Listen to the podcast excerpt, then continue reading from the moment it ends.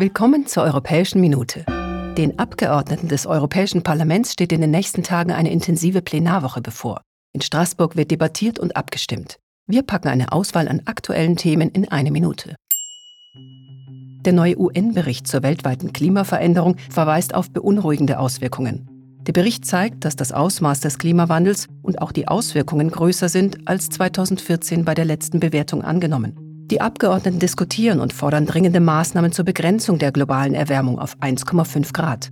Ohne diese Maßnahmen wird das Leben von Milliarden von Menschen beeinträchtigt. Die derzeitige EU-Kommission ist nun mehr als zwei Jahre im Amt. Die Europaabgeordneten befragen die Kommission deshalb, was in dieser Zeit erreicht wurde und welche Fortschritte erzielt wurden.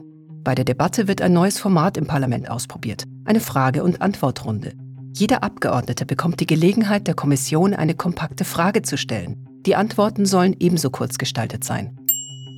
Die Rechte der Frauen in Afghanistan sind stark eingeschränkt und haben sich noch verschlechtert.